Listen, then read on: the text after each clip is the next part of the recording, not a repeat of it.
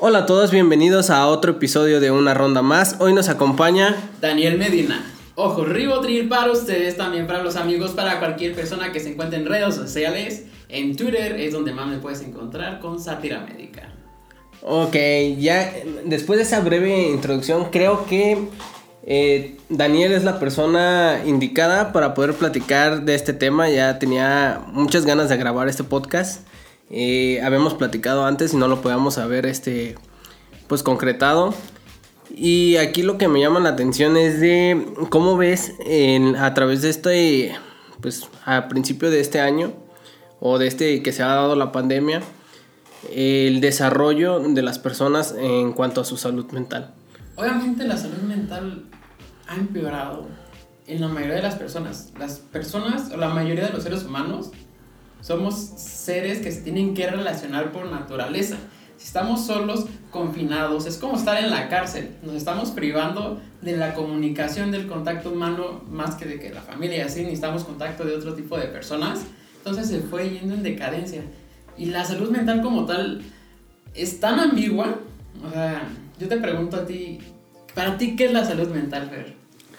Pues como dices, ¿no? Como que tiene su... Eh, siento que para cada persona tendría como una definición, es lo que quiero creer. Claro que sí. Y, pero siento que más que nada es como que muchos los estereotipos que te vienen implementando las, las personas, o sea, ya sea redes sociales, películas o etc., es lo que te va marcando y bien lo decías tú, ¿no? O sea eh, creo que a la pandemia eh, lo que nos trajo fue pues un daño tanto intelectual, tanto social y pues eso fue lo que... Económico, político, social, psico, emocional y demás. De todo, pues. Sí, de todo.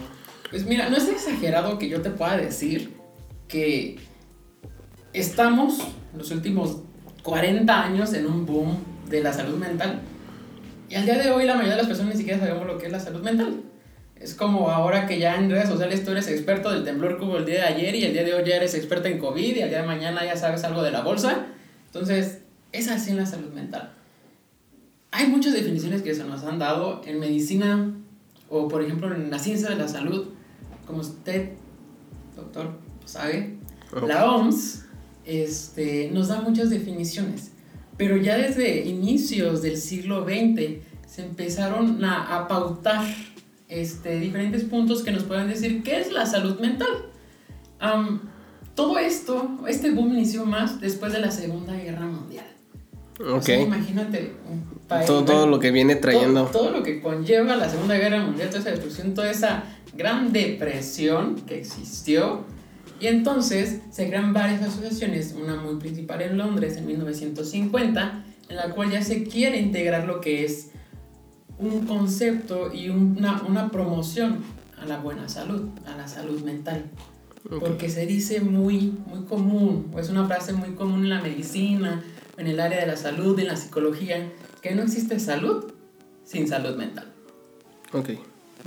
Sí, o sea, como que necesita, o sea, no, no simplemente, o sea, tú como lo mencionas, es que eh, pues la definición de salud debería de abarcar no solamente que estés este que estés sano, que puedas tener todo, sino que también abarca otras cosas, ¿no? Va más allá de eso. Sí, exacto. La salud y, es... ¿Y cómo lo verías o el desarrollo de, de una persona que ya tiene, o sea, ¿cómo lo identificas? Identificar que, entonces, su salud mental. Ajá, ¿se puede identificar? claro que sí, todos tenemos salud mental. Si estamos en una muy buena o mala salud mental, pues depende ya de cómo se está expresando, cómo son sus relaciones interpersonales, cómo responde a los estímulos exteriores, duerme mucho, duerme poco, no come, no, no hace actividades.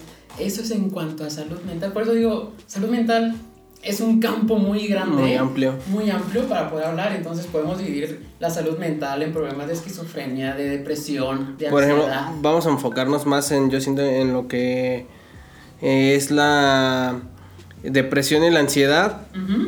Y cómo se va deteriorando esto en una persona. Ok. Por ejemplo, la, la, depresión. la depresión. ¿Para ti qué es la depresión? ¿Cómo, tú alguna vez me preguntaste, ¿nos podemos autodiagnosticar solo la depresión? Ok, para ti, ¿qué es estar deprimido? Pues yo siento que sería que no tienes ganas de hacer nada, te, da... Es, bueno, yo siento que viene como acompañado de, de, también de ansiedad, porque muchas veces dices, ah, estoy ansioso, eh, por ejemplo, tengo ganas de comer, tengo ganas de hacer otras cosas, ¿no? Entonces, no sé, ahí. Sí, o sea, la depresión puede ser externa o endógena. Esta depresión este, son, ya es una alteración patológica, o sea, es una enfermedad psicopatológica que en todavía en el área de la salud muchos médicos lo dividen en enfermedades mentales y enfermedades médicas, sino pues, o sea, es una enfermedad médica mental y una enfermedad médica este, no relacionado con, con nuestra psique. Pero la depresión es ese estado en el cual los neurotransmisores, que serían como esas sustancias que nos ayudan a bloquearlo, nos ayudan a sentirnos, a sentir las emociones como vamos de sentirlas. Este, por ejemplo, la serotonina, que es la hormona de la felicidad, la noradrenalina, y es donde actúan los antidepresivos, que también son es como mucho tabú este tema de los antidepresivos en la salud mental. Pero, ¿cómo lo vas identificando? La depresión, las personas comienzan con un, un deterioro de sus emociones y de, de sus actividades cognitivas. Empiezan a aprender menos, empiezan a socializar menos, empiezan a disfrutar menos las cosas, empiezan a estar acostados, menos socialización. Son como los rubros más importantes de una depresión. Obviamente la depresión puede ser mayor o menor y dependiendo de los factores es lo que nos da el tipo de depresión.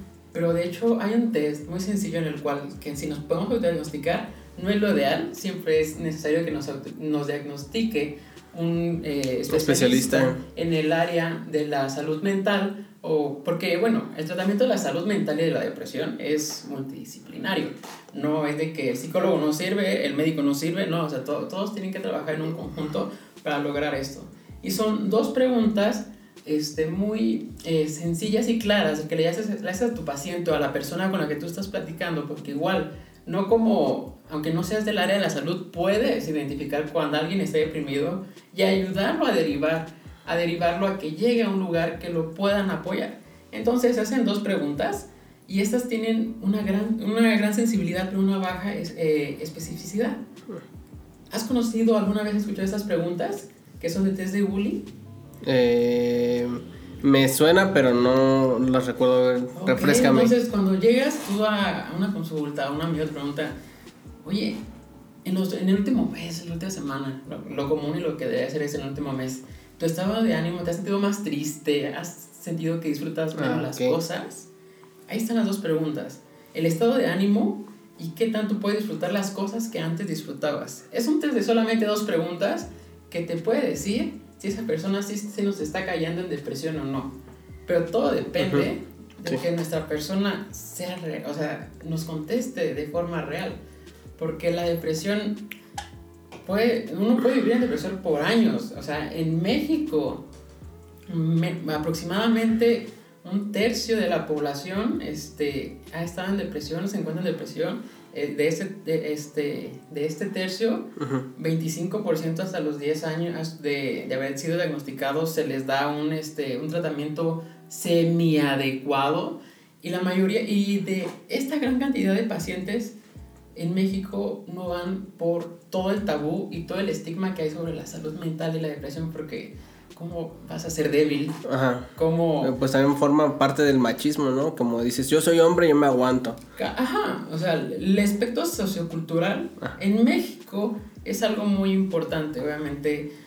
Niño azul, niña rosa, los niños no lloran, las niñas este, pueden expresar sus sentimientos de esta manera, pero tienen que aguantar, aguantar tales cosas. Entonces, dependiendo en dónde estás creciendo y cómo te están formando, es como vas a crear tu identidad y vas a crear la forma en la que tú puedes tener una mayor resiliencia. Que la resiliencia es afrontar los problemas, un, algo que pasó, algo que sucedió, algo malo y superarlo. Como saberte adaptar. Adaptarse al medio a las situaciones, no adaptarse de, por ejemplo, se murió mi perrito y pues me adapté a que se murió. No, pero aceptar que es un proceso, en esto entra también la tanatología Entonces, pero no es lo mismo la resiliencia a enterrar solamente tus miedos y todo lo que pasó para que después germinen de hecho, otros problemas. Siento que mm, así cuando, bueno, una vez fui a un, eh, no me acuerdo cómo se llama, eh, creo que es Ser Libre, es un curso de inteligencia emocional en el cual te dicen, no, pues sabes qué, haz de cuenta que tu casa eh, eres tú, ¿no? Entonces en esa casa, todos tus problemas o todo lo que vas teniendo, tú los vas a, haz de cuenta como que vas echando mierda. Sí, sí. Y cuando sales al exterior o viene alguien a tu casa, tú pones una alfombra. Y en esa alfombra pues ya dices, verga, pues ahí se está tapando toda la mierda que tengo.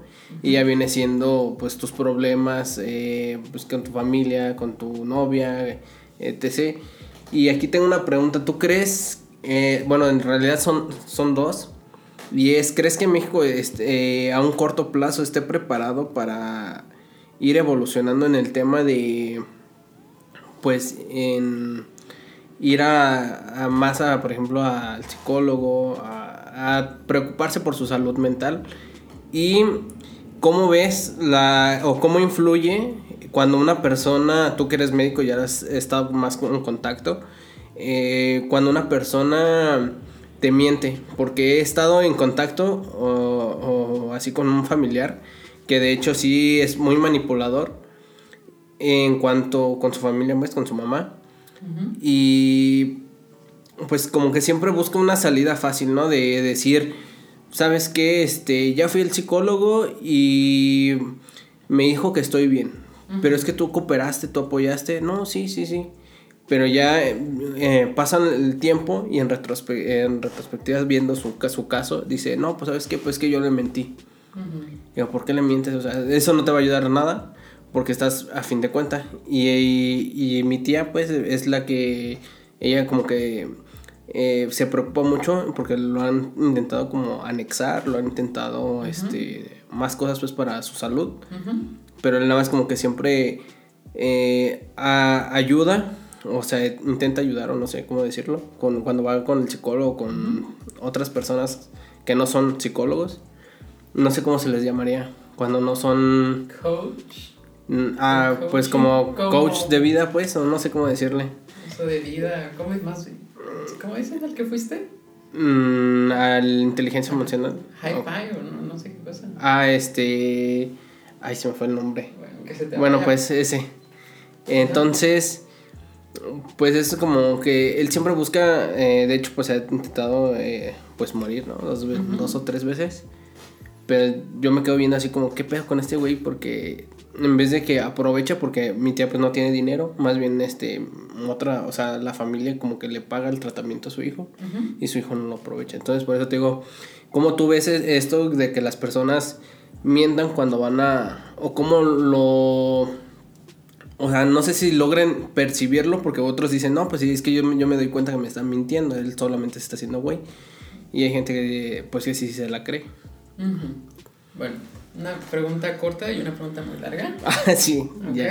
Este, la pregunta corta, México sí, creo que vamos creciendo muy rápido en esto en aceptar nuestra salud mental. Ok.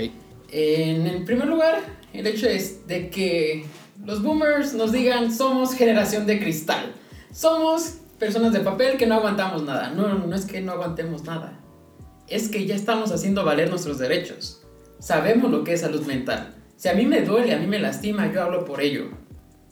Que a veces, a lo mejor, mis bases en las que estoy fundamentando mis acciones no son las correctas, pero estoy luchando por mi salud mental. Entonces, estos últimos años sí hemos mejorado es un camino muy largo y que va y es difícil de pues de llevarlo más aquí en México por todos los aspectos socioculturales en los que nos encontramos, pero de que se puede, se puede y vamos muy bien.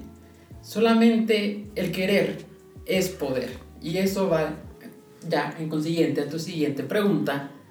Si tú mientes, uno, no te sirve de nada o sea, por, pero lo puedes mentir de forma consciente o de forma no consciente. Porque a lo mejor no estamos hablando solamente de una depresión menor mayor, estamos hablando de un trastorno de personalidad, a lo mejor estamos hablando de un border, a lo mejor estamos hablando de un narcisista, a lo mejor estamos hablando de, de X tipo de trastorno que nos lleva a otros rasgos de personalidad y hacen que esas personas sean apáticas, que no les importe lo que los demás van a hacer, no importa cuánto gasten en ellos, no le importa su familia. ¿Puede suceder? Sí. Entonces, como es un gran aspecto bueno, hay un gran espectro en esto de la medicina, en la salud mental. En la depresión, si tú quieres y caíste lo suficiente, y caíste al piso, y escarbaste, y llegaste al fondo de la tierra y te diste cuenta que estás mal, es cuando tú vas a pedir ayuda. Si a ti te llevan a la fuerza, no lo vas a hacer. Si tú vas a terapia, no vas a escuchar. Si te llevan al psiquiatra, vas a decir que no estás loco. Que son muchos estigmas que se manejan aquí en México y en todo el mundo no quiero tomar medicamentos porque me van a drogar. No quiero tomar medicamentos porque me voy a quedar dormido y voy a andar como zombie y no voy a funcionar. Mis amigos van a decir que por qué tomo eso. O sea, hay muchos aspectos a considerar. Hay personas que sí mienten porque quieren hacerlo, porque su personalidad es así. Y después la depresión y algunos trastornos de personalidad y, bueno, algunos otros, conllevan a ideaciones suicidas e intentos suicidas y que en algunas veces pues son culminados. al parecer en el caso que me comentas pues no se culminaron, hay que ver si, si fueron o no este, eh, ideaciones suicidas reales, si, si, se intentó, si, cómo fue el proceso, pero a veces es chantaje, a veces sí es real, pero todo depende del contexto del paciente. Por eso no podemos decir que la depresión es lo mismo en todas las personas. Es como una persona diabética. Aunque tú le digas que tiene 500 de glucosa y se toma su coca, pero tú le vas a sacar un diente, pero no se lo puedes sacar porque tienes 500 de glucosa, le dice, pero es que estoy bien, yo no siento nada. Lo principal y lo inicial es la negación. Si pasamos la negación, empezamos a mejorar. Y creo que es la salud mental algo que hemos olvidado mucho. Nos preocupamos por otras cosas, el mundo fitness, eh, la economía, pero al final de cuentas, cuando estamos en casa, cuando estamos solos, en el silencio de nuestro cuarto, en la jaula de nuestra mente, es cuando empiezan los problemas. Empiezan a germinar esas cosas que dejamos plantadas, que dejamos cubiertas con tierra, porque yo los quería esconder, porque no lo solucioné no lo traté en terapia. Un medicamento, un antidepresivo no cura, te lleva eutimia, te ayuda a que este proceso de neurotransmisores funcione de forma más correcta. Pero si tú no lo tratas desde la parte psicológica, no va a mejorar. O sea, nada lo usas como paliativo nomás. No es como si fuera paliativo. Em, hablando de antidepresivos, ¿qué opinas sobre ellos? Pues Mira, no sé qué tanto, porque sé que existe como algo que es como tu... Ay, se me fue el nombre. Lo que de... Ay, se me fue la idea. Bueno, déjame decirte mientras. Entonces, de los antidepresivos es...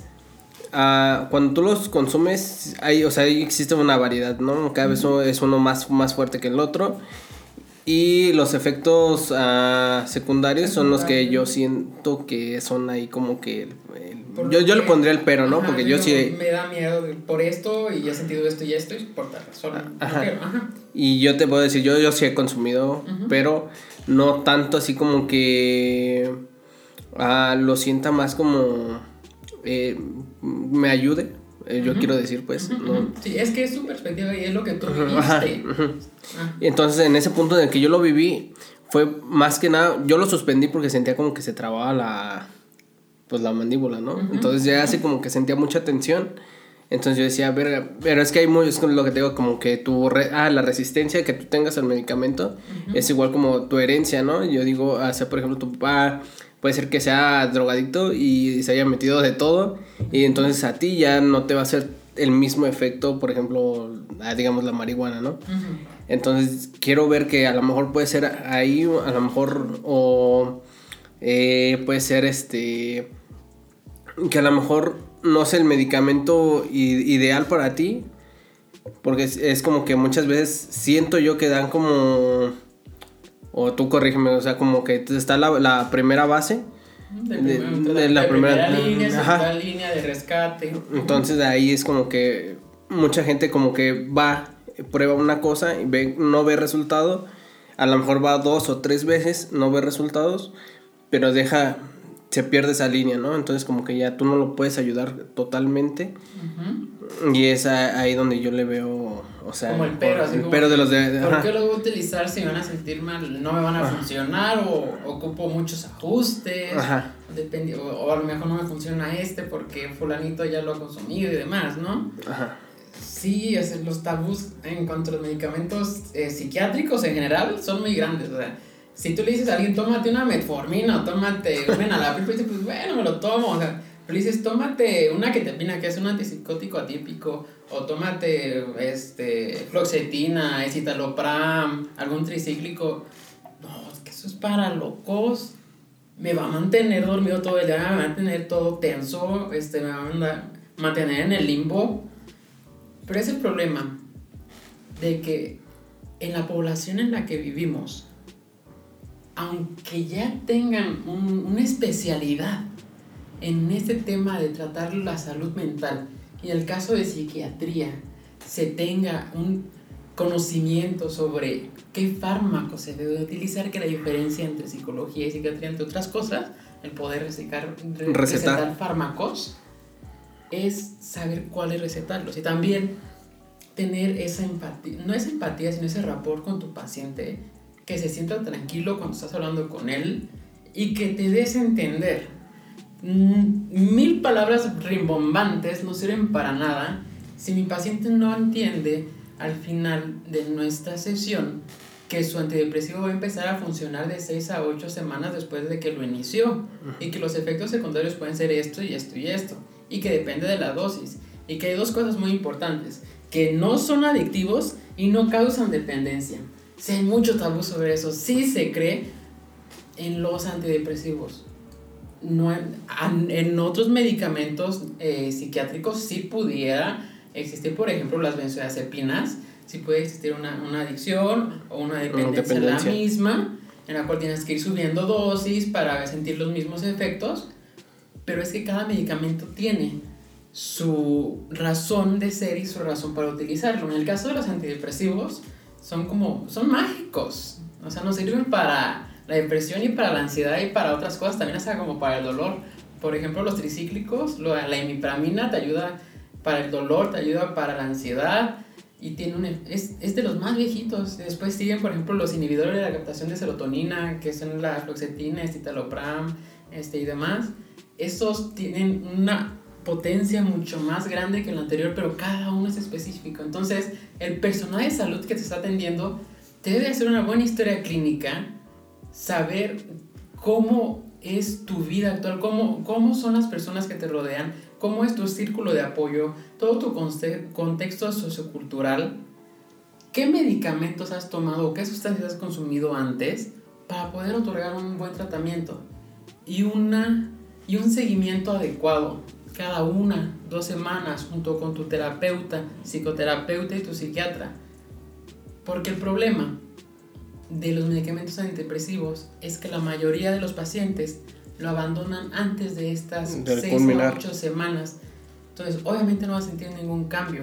Y también hay que explicarles que pueden sentir un bajón, que se pueden sentir más tristes, porque es parte de cómo funciona el medicamento. Pero si no se lo explico a mi paciente, nada más entra, me dice estoy triste, te doy esto y se va, pues se va a quedar igual. Va a decir, mejor lo suspendo. Y sigo enterrando esas cosas que después se pueden somatizar. Ya me dolió el estómago, ya tengo náuseas, me opresión en el pecho, no me quiero levantar, ya no quiero estudiar, me quiero salir de la carrera, soy muy estresado. Y todo porque no tratamos nuestra salud mental. A ver, tengo alguna duda Ah, de todo esto que me platicas, ¿has visto algún paciente? He visto pacientes que te... institucionales, he visto pacientes eh, de, modo, de modo privado y también he tenido vivencias familiares y también personales. Por eso puedo dar puntos de vista diferentes en cuanto a lo que es pues, lo objetivo, que, a la ciencia, lo subjetivo, que es lo que yo he vivido y lo que he pasado. Entonces, eh, no sé, por ejemplo, yo he, pasado por tres familias, cinco familias de antidepresivos. Por, y obviamente no recetados por mí. No porque yo sea médico, yo me voy a recetar. No, tengo que ir con alguien. Porque mi criterio no es el mismo. Yo no me veo igual que la persona que me está tratando. Y el problema es que casi siempre la depresión va acompañado de ansiedad. Van de la mano. Entonces, esas personas que nos llegan depresivas a veces llegan con un ataque de ansiedad y le tenemos que dar un medicamento de rescate que no se utiliza siempre. En este caso son casi siempre las benzodiazepinas. Y nos empiezan a abusar de ellas. Por eso es un... Lo importante en este tipo de salud, de la salud mental, es una correcta comunicación. Entonces influye mucho, bueno, influye mucho también este, pues tu entorno, todo el apoyo de tu familia, ¿no?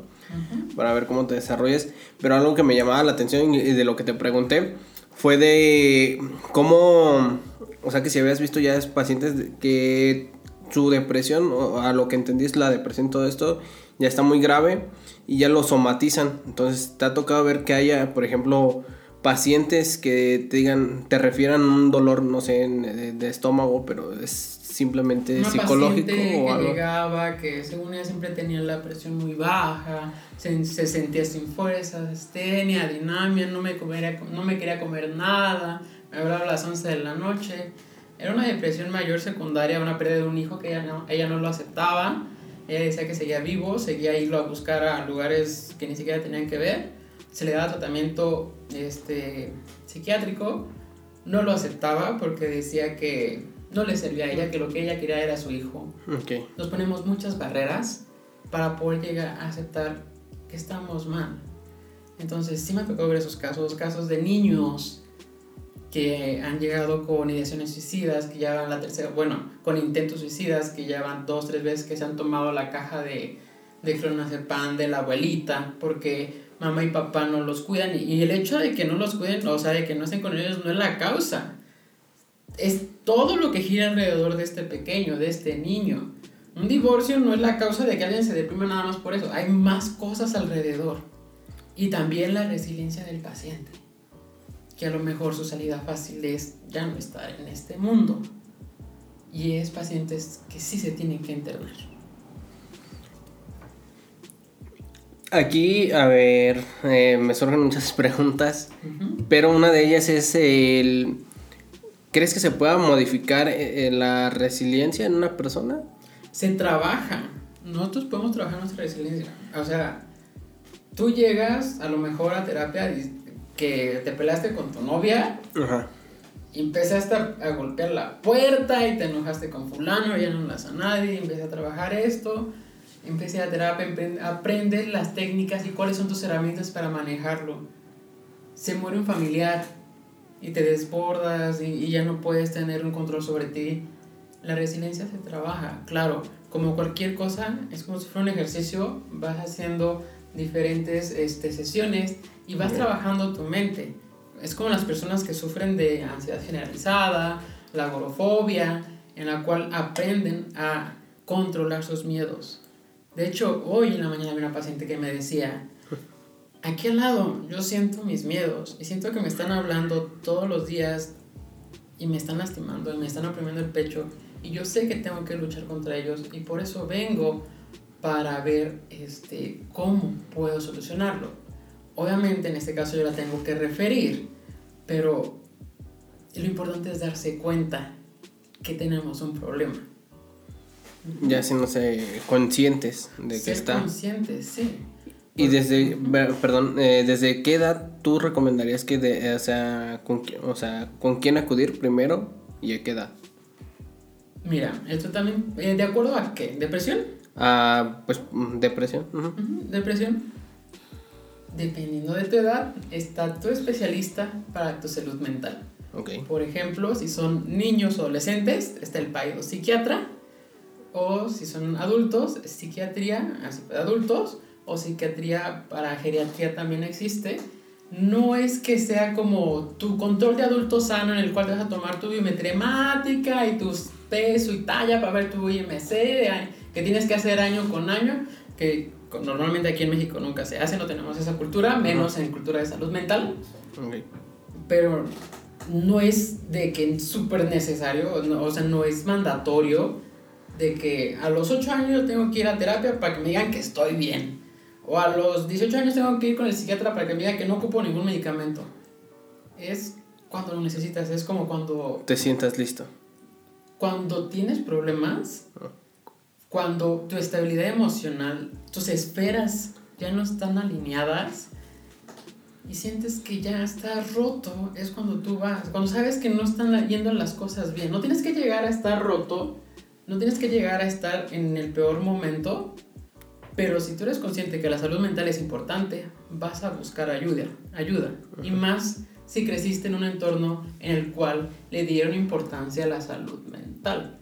Porque si no, vas a crecer. Es que los hombres somos machos y los machos no lloramos. Entonces yo no me puedo permitir estar triste. Okay y vas creciendo 20, 30 años, 35 años y se va somatizando de otras maneras, tu trastorno de personalidad puede empezar a aflorar y es cuando tú dices, ya, bueno, mi, cuarta, este, mi cuarto matrimonio y ya vi que sigo los mismos patrones, hago las mismas cosas, igual y si soy yo el que está mal. del problema.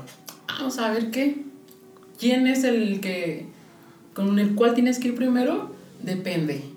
Puede ser este con psicología, si tú crees que tu problema no es algo este, que necesite medicamento, que casi siempre es así.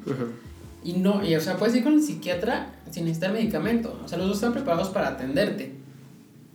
El problema es que quieres ir con uno y no con el otro. Lo ideal, si te sientes triste, abatido, la depresión, o te sientes que no puedes manejar tus emociones, ve con psicología. Psicología te debe dar una terapia de cuarto dependiendo de cuál sea la corriente que haya estudiado para que tú quieras este, tomar o te vayan a derivar a tal tipo de corriente, por ejemplo, cognitivo-conductual para las personas con TPOC. Este, y te voy a decir, con terapia, con psicoterapia, cognitivo-conductual, demás, se puede tratar, no ocupa ser psiquiatra. También he conocido personas, psicólogos, que tratan problemas de ansiedad, de depresión, todo de personalidad, que han ido al psiquiatra porque también tienen uno y lo aceptaron y, están, y se medican. Entonces, es saber en qué momento acudir a la persona que te pueda ayudar. Por ejemplo, vas a tu consulta general, tu médico general de cabecera familiar, te revisa y entre todos sale que ya empezó la labilidad emocional, ya me empezaste a llorar, te pregunto cómo estás, porque es lo importante de una relación médico-paciente, tener esa conexión y ya sale la parte de que estoy triste o me siento así, he sido muy explosivo. Ahí tú ya puedes derivar a psiquiatría. Y en conjunto siempre voy a decir que tiene que llevar terapia. Porque los medicamentos, como estamos hablando hace ratito, no es que sean paliativos, no, no, no es que sean que te dejan ahí nada más como en stand-by mientras la terapia hace su efecto. Hay depresiones que sí es un defecto mismo en nuestro cerebro de que no se nos está recaptando, de, que se está recaptando la serotonina. O sea, tu cerebro la libera y anda bien feliz y después dices, ¿para qué la quiero? Y la vuelve a recaptar. Entonces, andas todo triste todo el día, andas hipoactivo y demás. Hay otras depresiones que están relacionadas con partes psicológicas, emocionales y que no necesariamente ocupan medicamento. Entonces, tú como médico general, familiar, de cabecera, puedes referirlo a cualquiera de los dos, pero al final de cuentas el medicamento te va a ayudar a estar en una optimia, a regular estos neurotransmisores y puedas estar no feliz, no triste, obviamente te vas a notar la diferencia, te vas a sentir más feliz de, de lo que estabas antes, pero eso es temporal. ¿Por qué digo temporal? No es que sea paliativo de que lo están más por el momento, pero si tú no lo llevas en conjunto con terapia, esto no va a funcionar. Dejándolo 5 o 6 meses después, otra vez empiezas a sentir cosas porque pues no trataste el problema. Si no arrancan las cosas de raíz, vuelven a crecer. Como decíamos al principio, si tú entierras las cosas en vez de tirarlas, vuelven a brotar a lo mejor de peor forma. Y no sé si exista, bueno, o sea, esa comunicación entre el psicólogo y el psiquiatra. Sí, se llama, o sea, es un trabajo interdisciplinario. ajá, pero es que porque he visto, por ejemplo, eh, he ido, tengo que a, varios psicólogos por diferentes eh, situaciones, ajá. Eh, otras pues por, pues como tú dices, ¿no? Como hacer consciente para ver si tú eres el problema, otras a lo mejor pues sí, porque sí lo necesitas, pero lo que he visto es que eh, como antes, no sé si, si lo has llegado a notar, que como el, bueno, en general, toda las, el área médica es como, yo soy médico, médico y yo debo de hacer todo. No sé si te ha tocado. Entonces, como, eh, si llega una persona así sintiéndose mal, esa persona va a ser la adecuada o va a ser su, eh, va a decir, sabes que pues yo no puedo con esto y la refiero. O si no sabes qué, pues es que tienes un problema y solamente viniendo conmigo se te vas a hacer. Pues ahí ya estamos tocando otro tema completamente, otro tema completamente diferente que podemos hablarlo durante mucho tiempo, que es la ética, ¿no? Y la moral, que son cosas completamente diferentes que no se deben de tocar, o, sea, que no se deben de unir, pero esa persona no es la indicada. O sea, si no tengo las capacidades para yo manejar el problema, te tengo que referir no, o sea, no voy a lucrar con tu enfermedad. Y sí, el área médica llega luego a tener el ego por los cielos y sentirse que puede y, hace y deshace el solito, hasta entre las mismas subespecialidades, no sé, neurología quiere tratar cosas de psiquiatría y psiquiatría cosas de neurología, dependiendo. Y hay como un recelo en eso, en la psicología, así como de, pues que yo, también, yo casi sé lo mismo que tú, nada más que yo no receto, pero somos lo mismo. Entonces empieza como pues no una buena relación. Antes era así, ya hay más comunicación entre ellos. Y casi siempre este manejo multidisciplinario, ya el psiquiatra tiene los psicólogos con los que trabaja y estos psicólogos ya tienen los psiquiatras con los que trabajan, con cada uno sus, sus subespecialidades que lo puedan manejar.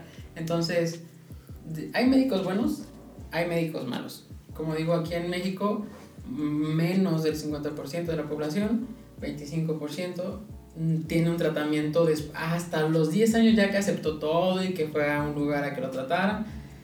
Ya, ya tiene un medicamento, un tratamiento, una terapia que lo está ayudando y a veces hasta en dosis bajas, a veces ni siquiera la dosis adecuada, porque no hay personas a veces formadas de la forma correcta para tratar esas enfermedades.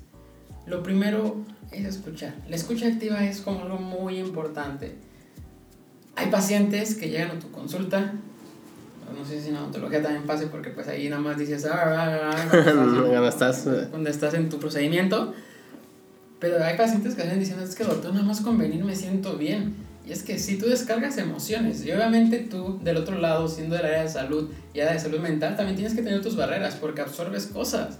También te empiezas a fatigar, también empiezas a, a adquirir problemas de otras personas te sientes triste porque fulanito y entiendes que tú también vas a terapia. Pues somos, somos como pues una esponja, somos una esponja y absorbemos esas son energías. Energías a fin de cuentas. Entonces, por eso todo terapeuta, todo psiquiatra también va a terapia.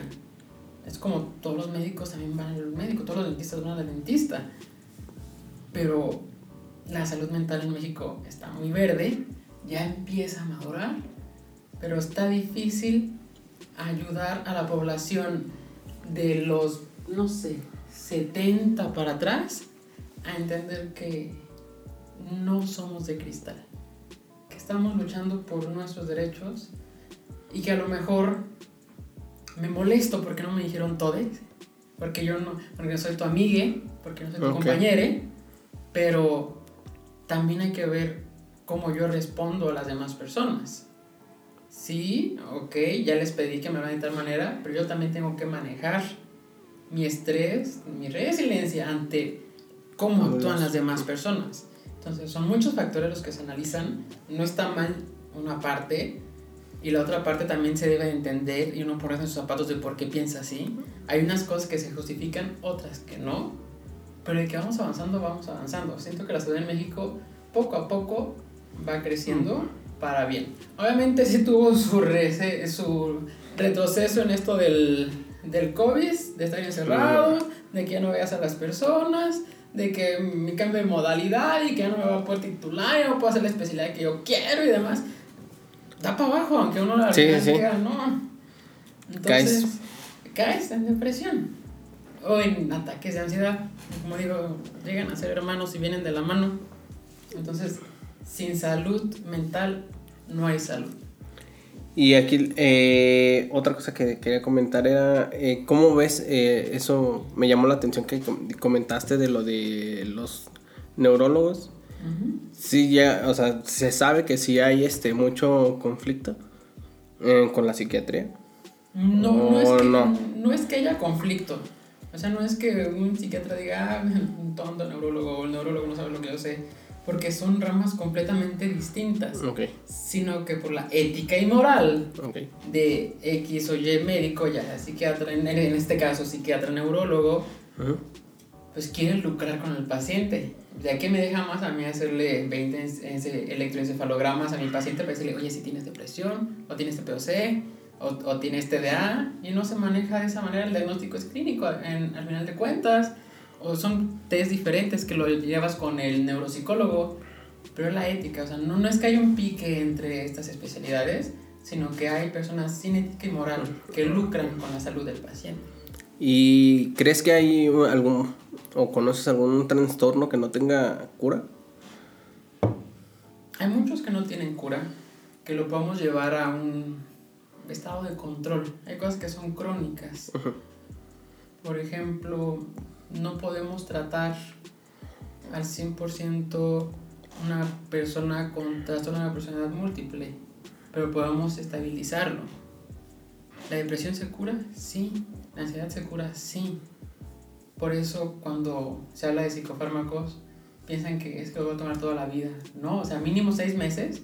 Y como vas a estar en constante comunicación con tu médico tratante y tu eh, terapeuta tratante, a lo mejor a los 6, 12 meses te dice, ya vamos a empezar a retirar. Y como ya trabajaste tus problemas que te daban miedo las paredes, ahora ya vas a ver una pared y no te va a dar miedo. Ya, ya tienes tus herramientas que aprendiste en terapia para que esa pared no te cause miedo.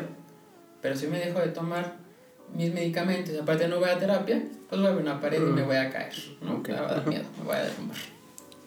Y en las influencias de las redes sociales, en ¿Cómo base. tú? ¿A ti te ha, te ha pesado a veces las redes sociales en tu estado emocional?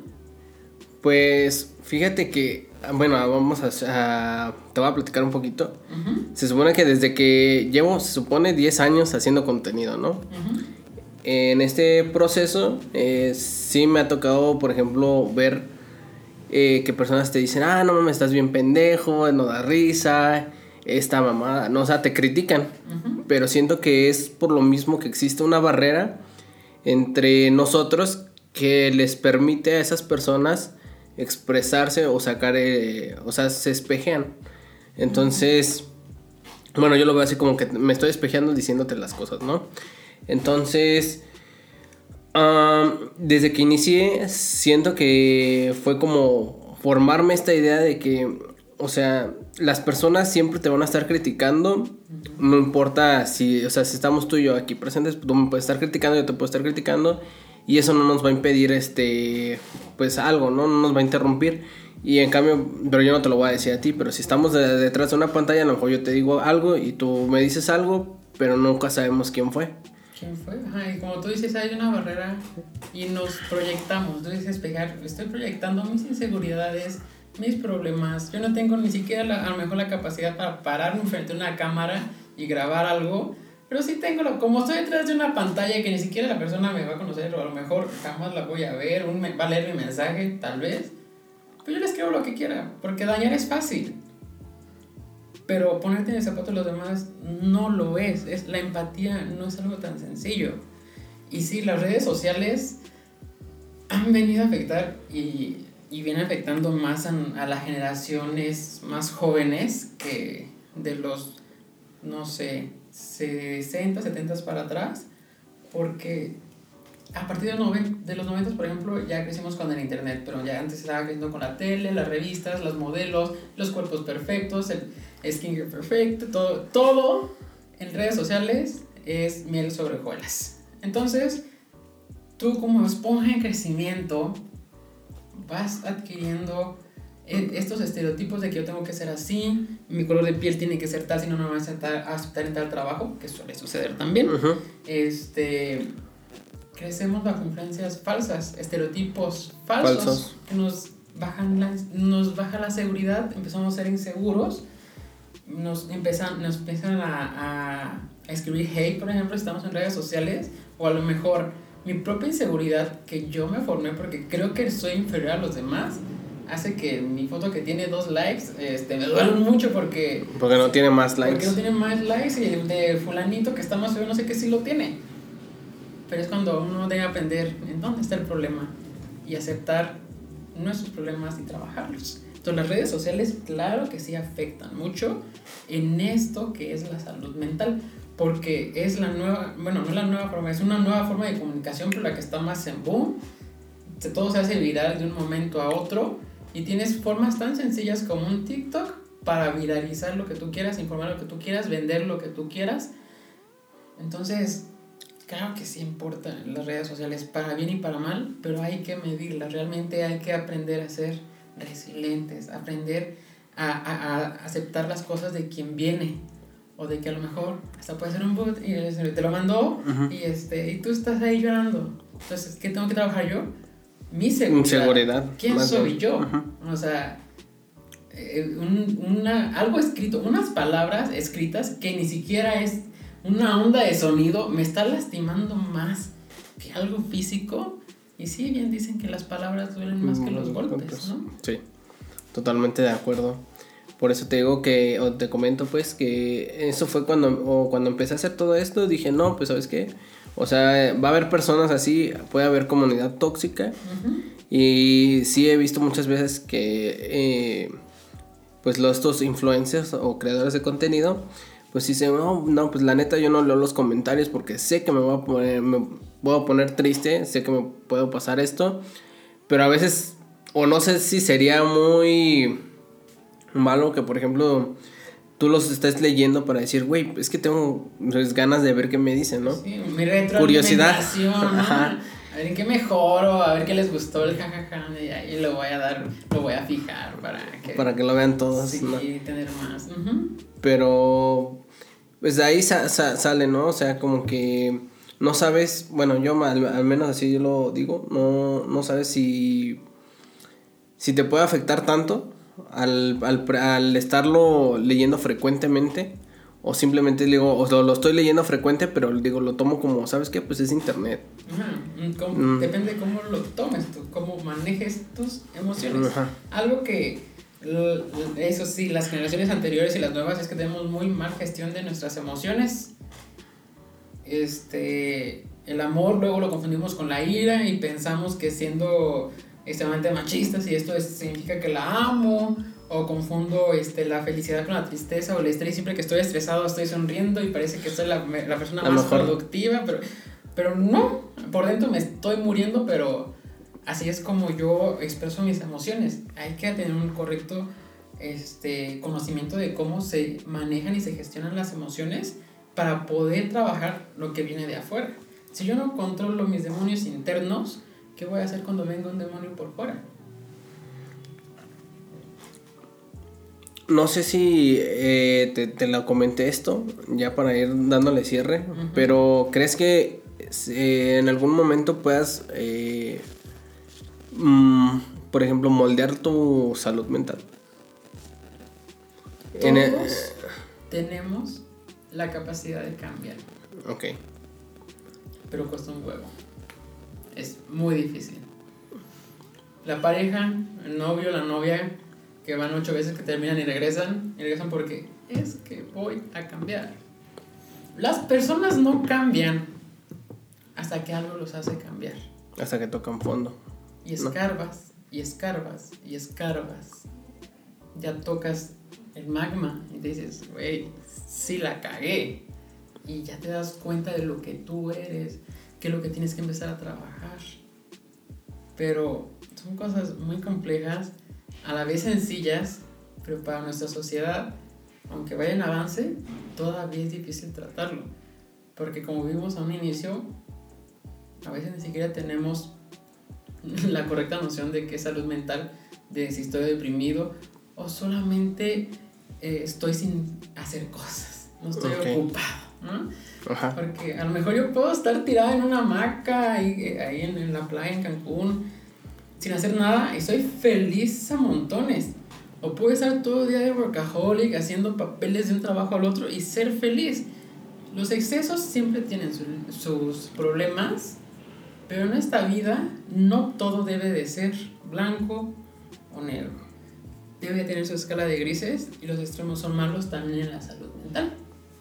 Ok. Entonces, no sé si quieras dejarnos tus redes sociales. No, si tienes una buena capacidad de comprensión y me pusiste atención, yo creo que no porque estos temas suelen ser un poco aburridos. En algún momento, al inicio, te dije cómo me puedes encontrar en Twitter, que es Ojo Ribotril, o en Instagram, ya ahí lo descubres en Twitter. Solamente recuerda, lo hemos repetido toda esta plática, todo este podcast, no existe la salud sin salud mental. Entonces no tengas miedo a la medicación y ve a terapia. Con esto terminamos, nos vemos en otra ronda más, hasta la próxima. Adiós.